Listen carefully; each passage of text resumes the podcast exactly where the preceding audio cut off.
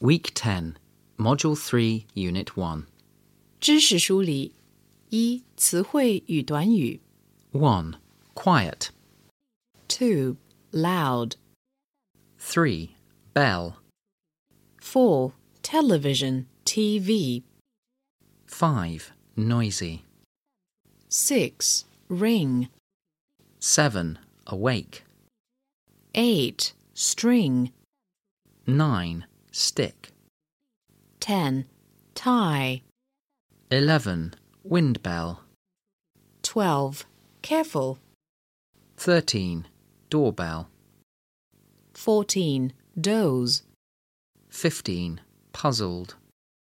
sixteen square 17. Unhappy.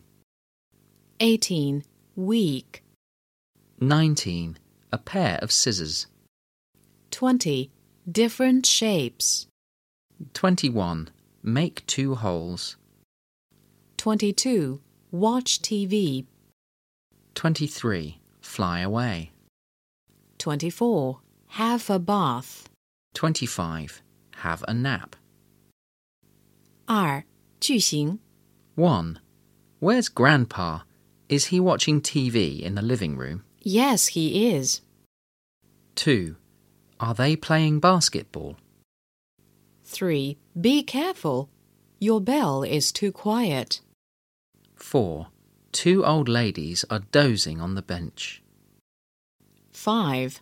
Are you singing or crying?